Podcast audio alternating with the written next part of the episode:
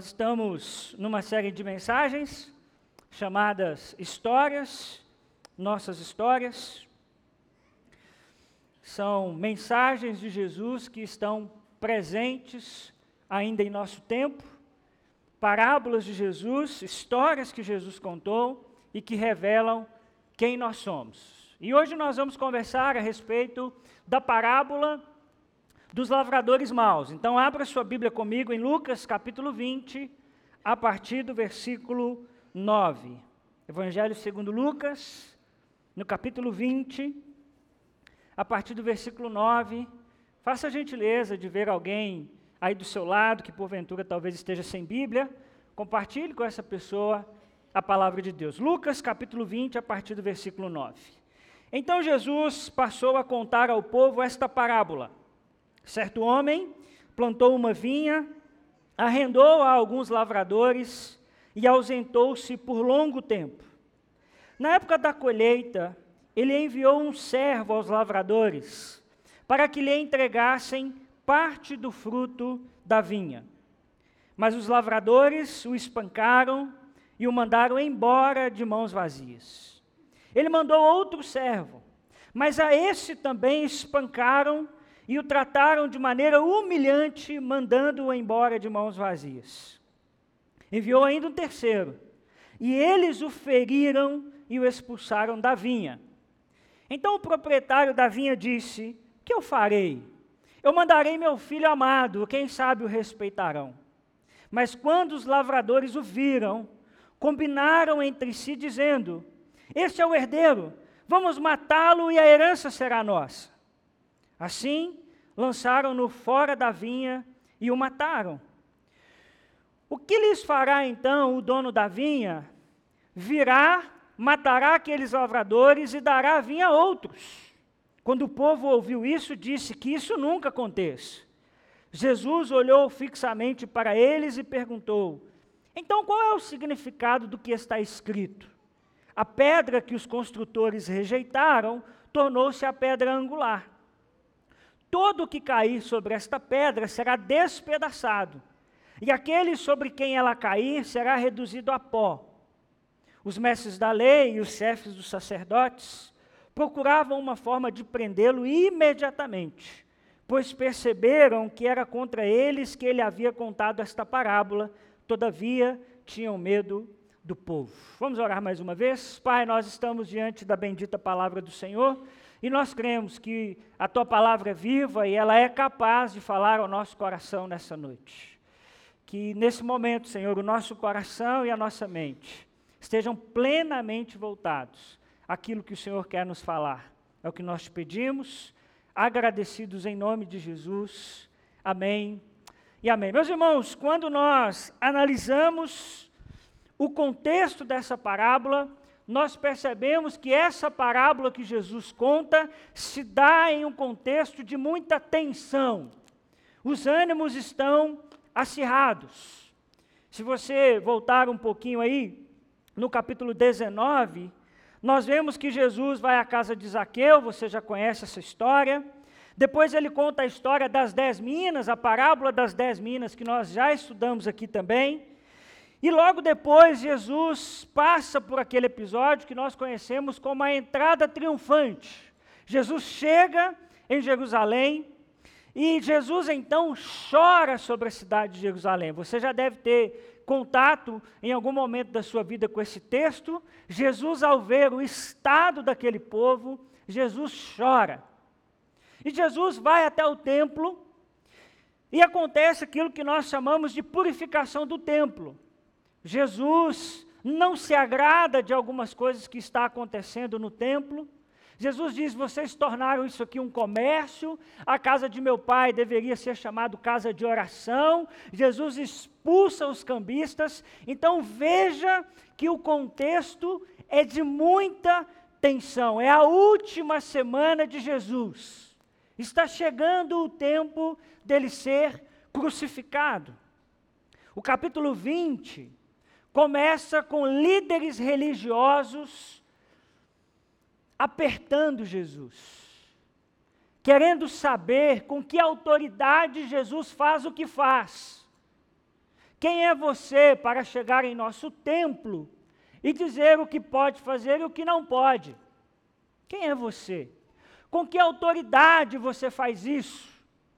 Jesus arma uma pegadinha para esses líderes religiosos, para que no final Jesus possa responder a eles o seguinte: então, vocês não sabem me responder uma pergunta que eu estou fazendo a vocês, eu também não vou responder a vocês com que autoridade eu faço o que faço. E aí então, Jesus vai contar para nós essa parábola. Os líderes religiosos estão perseguindo Jesus. Se você ler aí Lucas 20 e 21, você percebe que esses líderes religiosos colocaram algumas pessoas infiltradas aonde Jesus estava ensinando, com o objetivo de pegar Jesus e questioná-lo sobre algum motivo. E Jesus vai contar uma história, uma parábola que tem tudo a ver com o que está acontecendo. Então, por favor, coloque esse fundo histórico na sua cabeça. O clima está pesado. Você já chegou em um lugar que você sentiu o clima pesado? Você foi visitar um casal de amigos, te chamaram para um jantar, te chamaram para tomar um café, e só de chegar, a forma que um se olha, a forma que o outro conversa, você diz assim: Eu estou achando que hoje tem a sobremesa é torta de climão, né? Alguma coisa está acontecendo aqui, as coisas não estão legais. Se a gente chegasse nesse episódio de Jesus, a gente sentiria esse clima. Os líderes religiosos estão conversando, eles estão cochichando, toda hora alguém cutuca o outro, toda hora alguém fala alguma coisa muito baixinho, porque estão questionando o que é que Jesus está falando. E Jesus então conta uma história que tem a ver com esse momento, onde vai surgir aí os principais personagens. Olha comigo o versículo 9. Então Jesus passou a contar ao povo essa parábola Certo homem plantou uma vinha, arrendou a alguns lavradores e ausentou-se por um longo tempo. E é muito importante nós entendermos, irmãos, que essa parábola é uma das mais fáceis de nós entendermos. Nós já estudamos aqui a respeito da vinha, nós já estudamos aqui a respeito da oliveira, o quanto isso era forte na cultura de Israel, e agora Jesus fala de um homem que planta uma vinha ele arrenda, isso é, ele permite que outras pessoas trabalhem nessa vinha e ele vai se ausentar por um longo de tempo. E o povo de Israel sabia muito bem essa linguagem de vinha, porque vinha tem a ver com a própria nação de Israel.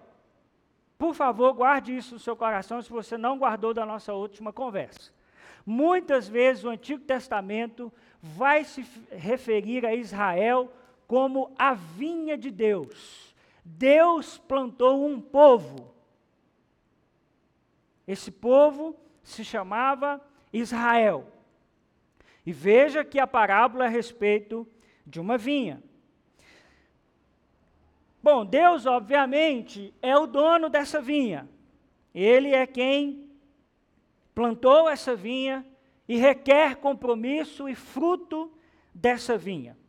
E o texto diz que Jesus, o texto diz que aquele dono daquela terra arrendou a vinha para alguns agricultores, para alguns servos. Bom, nós entendemos que esses viticultores são os líderes religiosos. Pela parábola, isso vai ficar muito claro.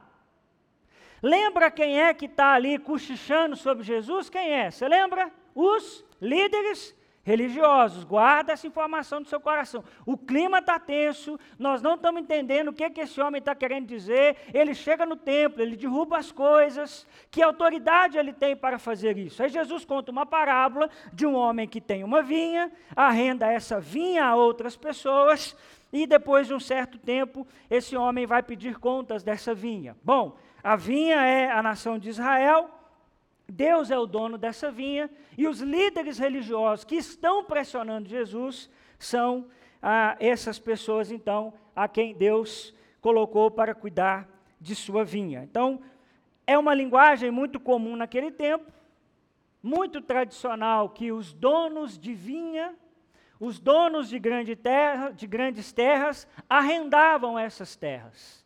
você colocava outras pessoas para trabalhar em suas terras. E olha que passou-se um tempo e foi-se então pedir o pagamento pelo arrendamento dessas terras, e olha o tratamento que é dado àqueles servos.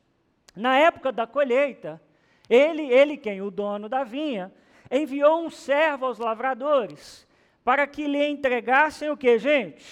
Parte do fruto da vinha.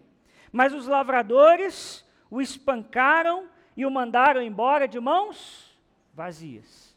Ele mandou outro servo, mas a esse também espancaram e o trataram de maneira humilhante, mandando-o embora de mãos vazias. E enviou ainda um terceiro, e eles o feriram e o expulsaram da vinha. Irmãos, uma vinha demorava pelo menos quatro anos para que ela pudesse dar frutos. Então, esse dono da terra esperou pelo menos quatro anos. E ao final desse tempo, ele vai então pedir o pagamento do arrendamento que fez de sua terra. Naquele tempo, as pessoas podiam negociar isso. Podia ser parte da colheita, então você colheu X, você me dá parte desse X como pagamento da terra, ou poderia ser um valor já pré-estabelecido, independente da colheita que você fizer, você me paga X pelo arrendamento dessa terra. E na época da colheita, esse pagamento era feito. Mas esse dono da terra manda alguns servos para recolherem esse pagamento, e os três servos levam um couro arrumado. Apanharam com força. Quando eles chegaram e disseram: Olha, nós viemos em nome do Senhor dessa terra, nós viemos recolher aquilo que lhe é de direito. O texto diz que os três apanharam. Eles voltam de mão vazias. E o dono da vinha é muito engraçado e muito paciente. Porque ele manda o primeiro, o primeiro toma um couro. Aí ele diz: Vou mandar o segundo. Aí manda o segundo, o segundo leva outro couro. Aí o que, que ele faz? Ele manda o terceiro. E o terceiro, outro couro. E é muito interessante, irmãos, nós pensarmos nisso, porque o dono da terra tinha poder sobre aquela terra. É porque o dono da vinha era de fato alguém muito misericordioso. Porque pensa comigo, se você é o dono da terra, o que, que você faria? Diz aí. Se você fosse o dono dessa terra, mandou um empregado seu ir lá e quebrar ele no cacete. Aí você diz: vou mandar o segundo. O primeiro era talvez meio bobinho, não soube, usou as palavras erradas, vou mandar o segundo e batem no segundo. E a ideia do texto ali é que espanca mesmo. O que, que, você faria se você fosse o dono da terra? Pensa aí um pouquinho. Bom, você permitiria que alguém fizesse isso na sua terra? Bom, a terra é sua, não é? Mas esse, é, o, o, o cenário que está sendo traçado é de um dono da vinha extremamente misericordioso e paciente. Porque naquele tempo, meus irmãos, os caras tinham capangas, por exemplo. Um dono de terra era alguém que tinha poder aquisitivo. Então, ele poderia facilmente contratar alguém e dizer: Eu quero lá e quero que você tome as minhas terras de volta. A terra é minha. Ele tinha poder aquisitivo para fazer isso. Mas esse dono dessa vinha não faz isso. Manda o primeiro, pacientemente manda o segundo, pacientemente manda o terceiro, como uma figura de misericórdia. E faz muito sentido, irmãos, quando a gente pensa nesses nessas figuras que eu acabei de dizer aos irmãos há pouco tempo. Deus é o dono da vinha, a vinha é Israel, e as pessoas que arrendaram essa terra são os líderes que Deus levantou para esse povo. Porque quando nós lemos a história de Israel, nós vemos exatamente o que acontece geração após geração. Deus planta Israel, o seu povo, e diz: seja uma videira frutífera, abençoe as nações. Deus levanta líderes para ajudar esse povo, mas esse povo é muitas vezes desonesto e às vezes liderado por líderes desonestos, falsos profetas, falsos sacerdotes que não produziam o fruto que Deus esperava daquela nação, a sua vinha pessoal, e assim, de tempos em tempos, Deus levantava profetas para dizer àquele povo que eles precisavam de arrependimento, que o fruto que Deus esperava dessa vinha chamada Israel é arrependimento. E Deus envia os seus profetas. Você já deve ter listo em sua Bíblia os profetas menores, os profetas maiores, homens que Deus levanta, que vai muitas vezes até os líderes da nação de Israel, os reis, os governadores, coloca o dedo na cara deles e diz: "Vocês precisam se arrepender ou Deus vai julgar esta nação". O que é que muitas vezes fizeram com esses profetas? Batiam quando não matavam. Você já deve ter ouvido falar a respeito do profeta Zacarias. Não sei se você já leu a respeito de sua morte, mas veja o que diz 2 Crônicas 24, versículos 20 e 21. Então o Espírito de Deus apoderou-se de quem, gente? De Zacarias, filho do sacerdote Joiada, ele se colocou diante do povo e disse: Isto é o que Deus diz. Porque vocês desobedecem aos mandamentos do Senhor, vocês não prosperarão.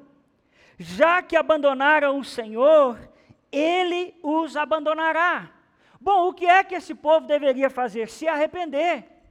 Deus está levantando um profeta para dizer: o caminho que vocês estão trilhando não está agradando a Deus e vocês precisam mudar de direção. Veja o que o povo faz no versículo 21.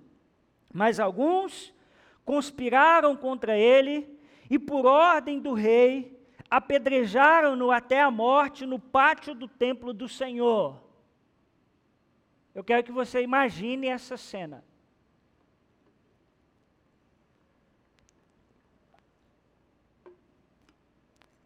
No pátio do templo de Israel, tem um profeta morto apedrejado. Só imagina essa cena. Eu estou te contando uma das histórias dos profetas. A cena está traçada: Deus é o dono de Israel, ele levanta líderes para ajudar esse povo, esses líderes se corrompem, ele envia seus profetas para orientar o povo, mas eles preferem matar os seus profetas do que se arrepender. Aliás, no tempo de Jesus acontece algo muito parecido com o nosso querido irmão chamado João Batista. Deus levanta, prepara o caminho para o Messias, e todos nós sabemos como termina a história de João Batista. A sua cabeça é oferecida, quem lembra? Em uma bandeja. Você imagina essa cena, uma cabeça em uma bandeja? Percebe como faz muito sentido a parábola que Jesus está contando, está traçando? É muito curioso, irmãos, o que está atrás do ensino de Jesus. Porque, na verdade, aqueles lavradores queriam o controle da vinha. A vinha era dos lavradores. Não, eles arrendaram a terra. Mas o que é que eles querem fazer? Eles querem o controle. Eles querem o controle de algo que não é deles. É como se você tiver uma casa de aluguel. Você aluga uma casa, a casa é de quem aluga? Não, a casa é sua. Existe um contrato que tem que ser cumprido. Se esse contrato não é cumprido, você precisa acionar os meios judiciais para que esse contrato seja cumprido. Mas a gente percebe que esses lavradores querem esse controle. Jesus, claramente, irmão, se apresenta como um rei legítimo para os lavradores de seu pai, e esses líderes que Deus levantou, os líderes religiosos, são muitas vezes o próprio obstáculo ao ministério de Jesus. Eles fazem exatamente o que está sendo contado na parábola. Eles querem o controle de algo que não é deles. Porque qual é a grande crise dos líderes religiosos? Esse camarada que se diz Jesus, esse que se diz o Messias, diz que é chegado um novo reino. Mas, mas somos nós que somos o povo escolhido. É nós que somos descendentes de Abraão. É nós que temos a promessa de Deus. E agora vem este que se diz o próprio Deus, Messias, e começa a chamar para esse reino prostitutas. Começa a chamar para esse reino publicanos.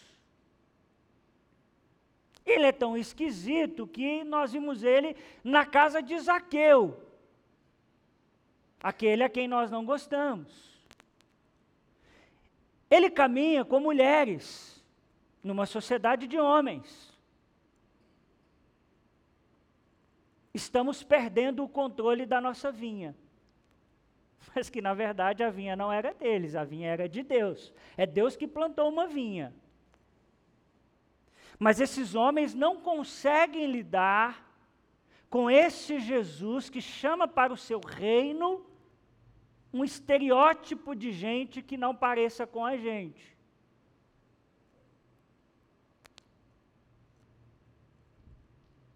Então, aqueles que deveriam fazer a vontade de Deus, tenta de alguma forma atrapalhar Jesus. Isso é demais para um religioso, porque o religioso acha que ele é o único puro do universo. A única casta boa que existe é a dele.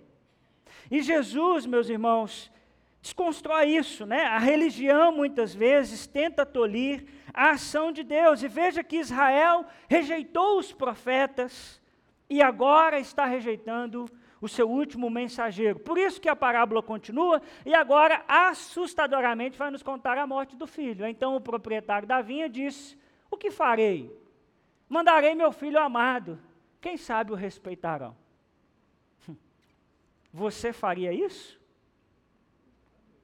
mandou o pessoal lá na sua terra quebrar a sua turma no, no, no cacete lá.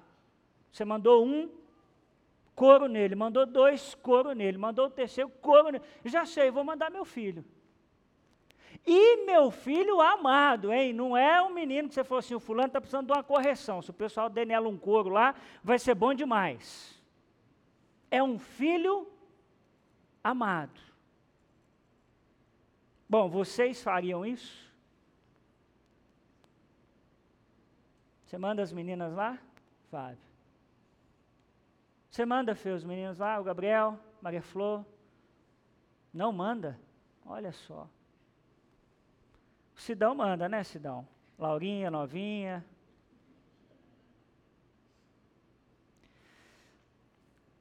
Estou provocando vocês para vocês verem como é que é esse dono da vinha.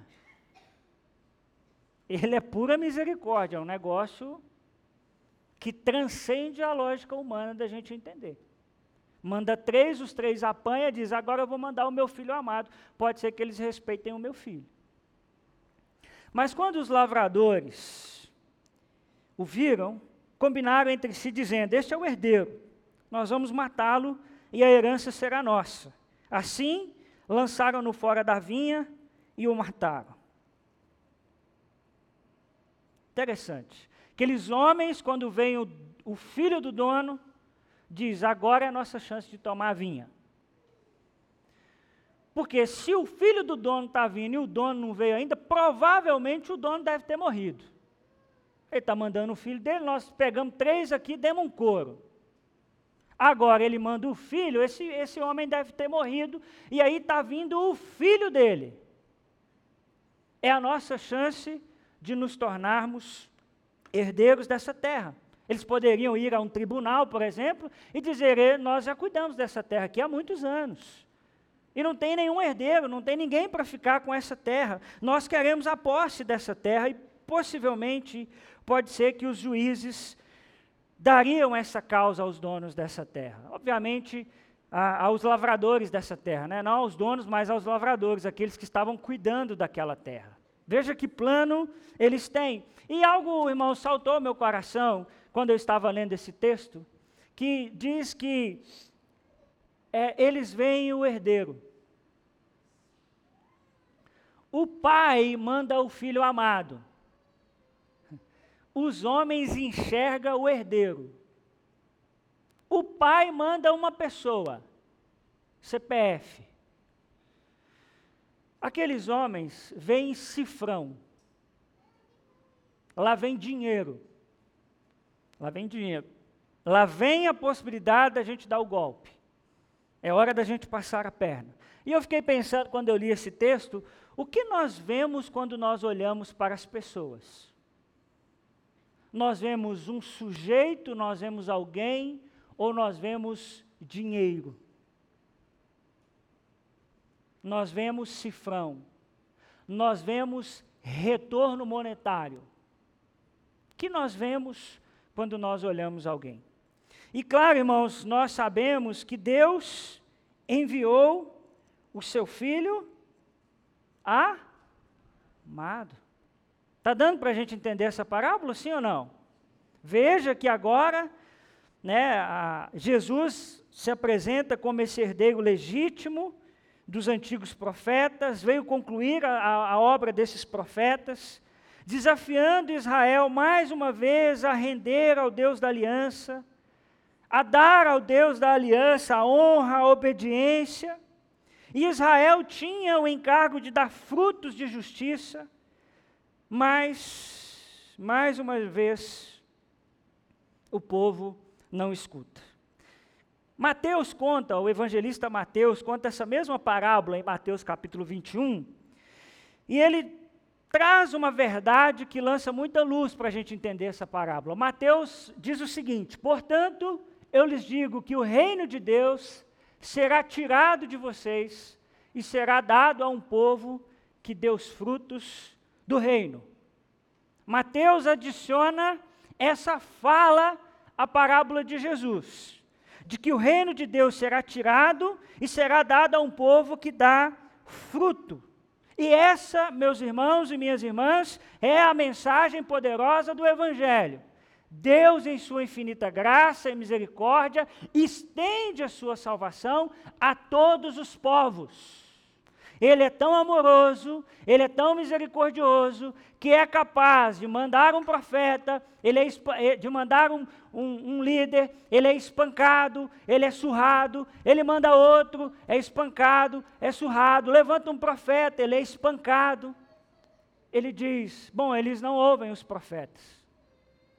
Então eu vou dar o meu filho, a quem eu amo, por uma razão muito simples. Para que esse reino que os israelitas entendem que é uma propriedade exclusiva, a vinha é nossa. E Deus, em Sua infinita graça, diz: não, não, não é de vocês. Eu disse a Abraão que a ele e diante dele serão, seriam benditas todas as nações a graça de Deus é derramada sobre nós.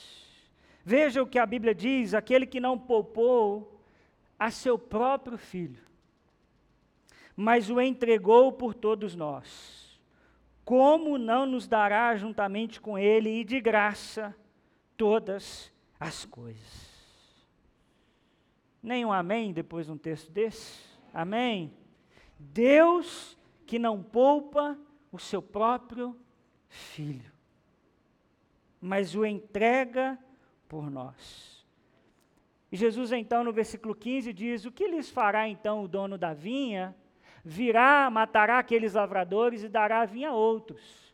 Quando o povo ouviu isso, disse que isso nunca aconteça.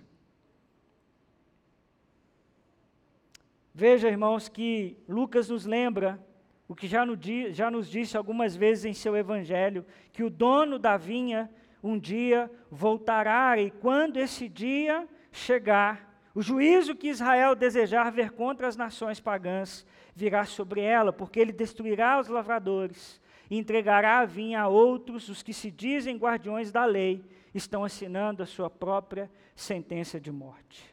Mas o povo está tão seguro de si mesmo que diz: que é isso? Que isso nunca aconteça. De jeito nenhum. Mas nós sabemos que aconteceu. A salvação foi estendida. Nós, pela graça e bondade de Deus, temos o privilégio de fazer parte da vinha de Deus, do povo de Deus, e isso, irmãos, é maravilhoso. A bênção e os privilégios concedidos a Israel é transferido para a igreja de Jesus, e nós sabemos que Jesus fez isso por nós. Então, essa parábola não é uma abstração, não é uma história qualquer, mas é algo que se cumpriu na história. Mateus 8,11 diz: Eu lhes digo que muitos virão do Oriente e do Ocidente, se sentarão à mesa com Abraão, Isaac e Jacó no reino dos céus. Sabe quem são esses que vêm do Oriente e do Ocidente e vai se assentar à mesa com Abraão? É você, sou eu nós que cremos no sacrifício de Cristo Jesus. E Deus diz: Você foi também plantado em minha vinha pelo sangue e pelo sacrifício do meu filho. Eu entreguei o meu filho em seu lugar. Agora todos são bem-vindos. Não importa se a sua descendência é de Abraão, se você é judeu de puro sangue. Porque na mesa do Cristo, se assenta gente vindo de todos os lugares. Por isso você deveria sempre sondar o seu coração, para que o seu coração não seja um coração julgador, hein? Porque nessa mesa, nós vamos olhar nessa mesa e vai dizer: o fulano está aqui.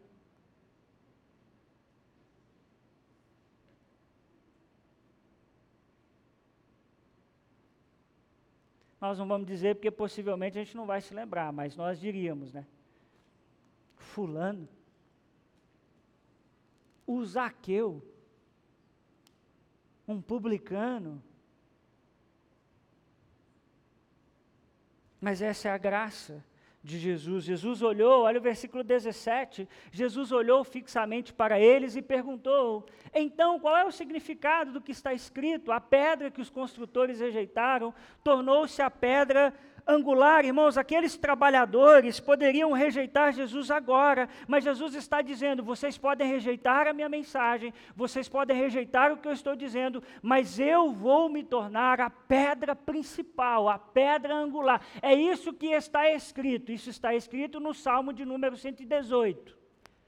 Quem está ouvindo Jesus sabe dessa citação de Jesus quando ele diz: então qual é o significado do que está escrito? Está escrito aonde? Nos Salmos. Está escrito nos Salmos que a pedra que os construtores rejeitaram tornou-se a pedra angular. Bom, se você talvez sempre ouviu essa expressão e não sabe o que é uma pedra angular, eu separei umas imagens que não está das melhores, mas foram as melhores que eu encontrei, do que é uma pedra angular. Isso é uma pedra angular. Isso é uma pedra angular. Aquilo é uma pedra angular. É algo que sustenta uma construção. Pedra angular é uma pedra principal. É uma pedra que, se você tirar ela, você tem problemas. Então veja que a imagem é muito linda, porque é como se a gente tivesse pedreiros mexendo em uma construção, vamos trazer para o nosso tempo para a gente entender, e aí vai fazer-se ali uma construção de pedras.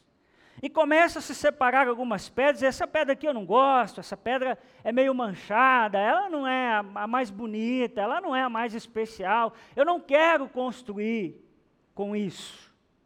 Tem outras aqui muito melhores, muito mais atraentes, muito mais bonitas.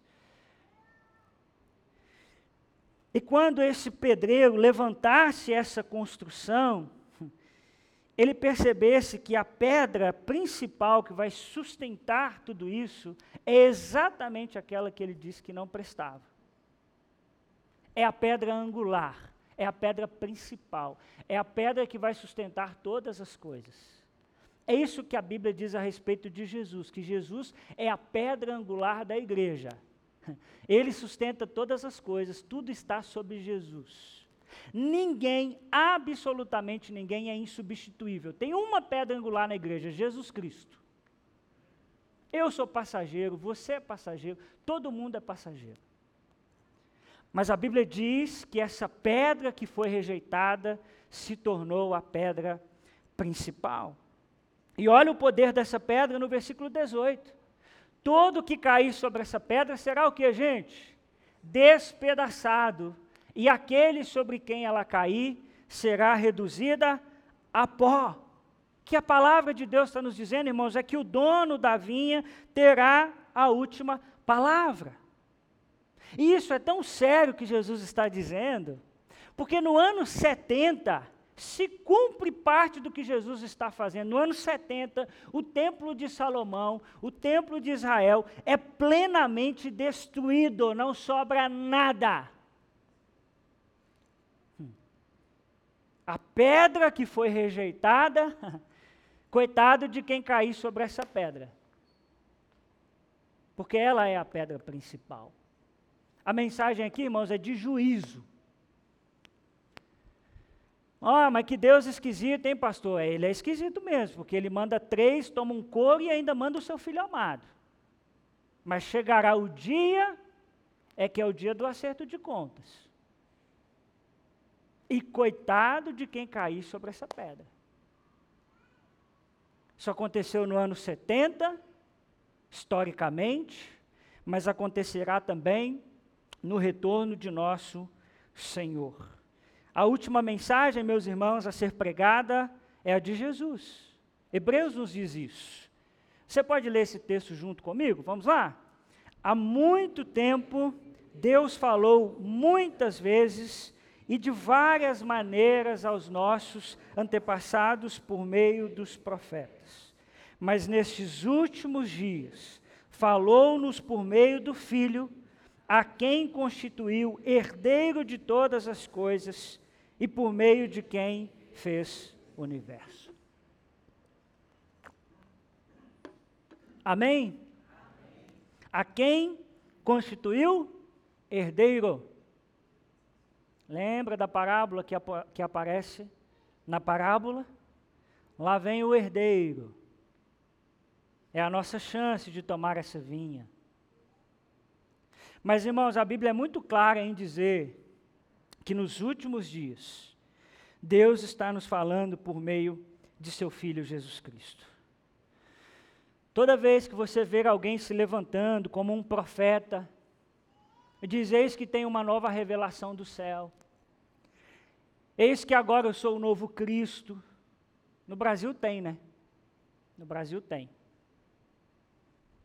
A Bíblia diz: Isso não é verdade. Porque Deus nos falou e a última mensagem é por meio do seu filho. Ele nos falou de muitas maneiras, ele enviou os profetas, ele fez muitas coisas, mas nesses últimos dias nos falou pelo seu filho. E veja que no versículo 19, os mestres da lei, os, os chefes dos sacerdotes procuravam uma forma de prendê-lo imediatamente, pois perceberam que era contra eles que ele havia contado essa parábola, todavia tinham medo do povo. Está vendo como eles entenderam o que Jesus estava dizendo? E ao invés deles se arrependerem, porque o profeta foi enviado, o próprio filho foi enviado, o que é que eles querem fazer com o filho? Matar. Querem matá-lo. Estão esperando o momento. Lembra que o clima está tenso? É a última semana de Jesus. Os três evangelistas, irmãos, nos dizem que eles compreenderam a parábola.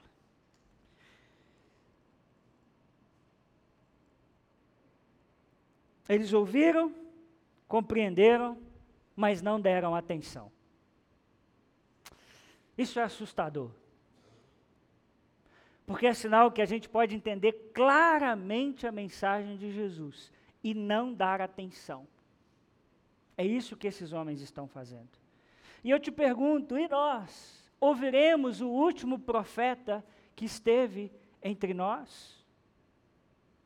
Nós ouviremos as palavras de Jesus? Nós ouviremos que Ele é a pedra angular? nós ouviremos que Ele é o único caminho, a única verdade, a única vida. Nós ouviremos que sem Ele ninguém irá ao Pai. Ou nós, como esses líderes, ouviremos e entrará aqui e sairá por aqui. Nós precisamos ouvir a mensagem de Cristo. Por isso, para você refletir e praticar nessa noite, primeiro, agradeça a Deus por tão grande amor. Eu queria, meu irmão, que você saísse daqui nessa noite com o seu coração regozijando. Porque Deus te amou tanto, a tal ponto, de nós não ouvirmos os profetas e Ele enviar o seu Filho amado para morrer em nosso lugar. Que grande amor! Você não vai encontrar esse amor em lugar nenhum em lugar nenhum, em pessoa nenhuma. Segundo, ouça as Escrituras e creia no sacrifício de Jesus. Não seja como aqueles líderes religiosos, ouviu, compreendeu, mas entra aqui e sai por aqui, nada muda, você não se abre para essa conversão a Jesus Cristo. E terceiro, não coloque limites no amor de Deus. Deus é capaz de salvar o mais perdido homem que existe nesse mundo. Mas muitas vezes nós somos como aqueles homens trabalhando na vinha. É nosso. É nosso. E Deus diz: não, não. Se assentará a gente vindo do Oriente e do Ocidente na mesa de Abraão. O que contará é se nós ouvimos as palavras de Jesus e as praticamos, se nós entendemos a salvação que Cristo veio proclamar. A decisão está com você nessa noite. Se você ouvirá a Cristo Jesus, abrirá o seu coração a Ele e dirá: Jesus, eu preciso de um Salvador na minha vida, eu preciso do Senhor na minha vida. Ou você fará como aqueles homens que dizem: não é comigo. Não é comigo. Eu entendi, mas não é comigo. Muito cuidado, porque a pedra que nós rejeitamos é a pedra que se tornou angular. É a pedra principal. Por isso que nessa noite, meu irmão e minha irmã, a sua vida seja completamente rendida à pessoa de Jesus de Nazaré porque sem Ele não há salvação. Sem Ele nós estamos perdidos. Mas por Sua graça e amor, Ele nos convida à Sua vinha, ao Seu povo. Por isso, se alegre nessa noite. Amém? Vamos ficar de pé. Nós vamos terminar essa noite cantando ao Senhor. E depois eu volto para nós orarmos juntos. Então, fica aí, não sai não.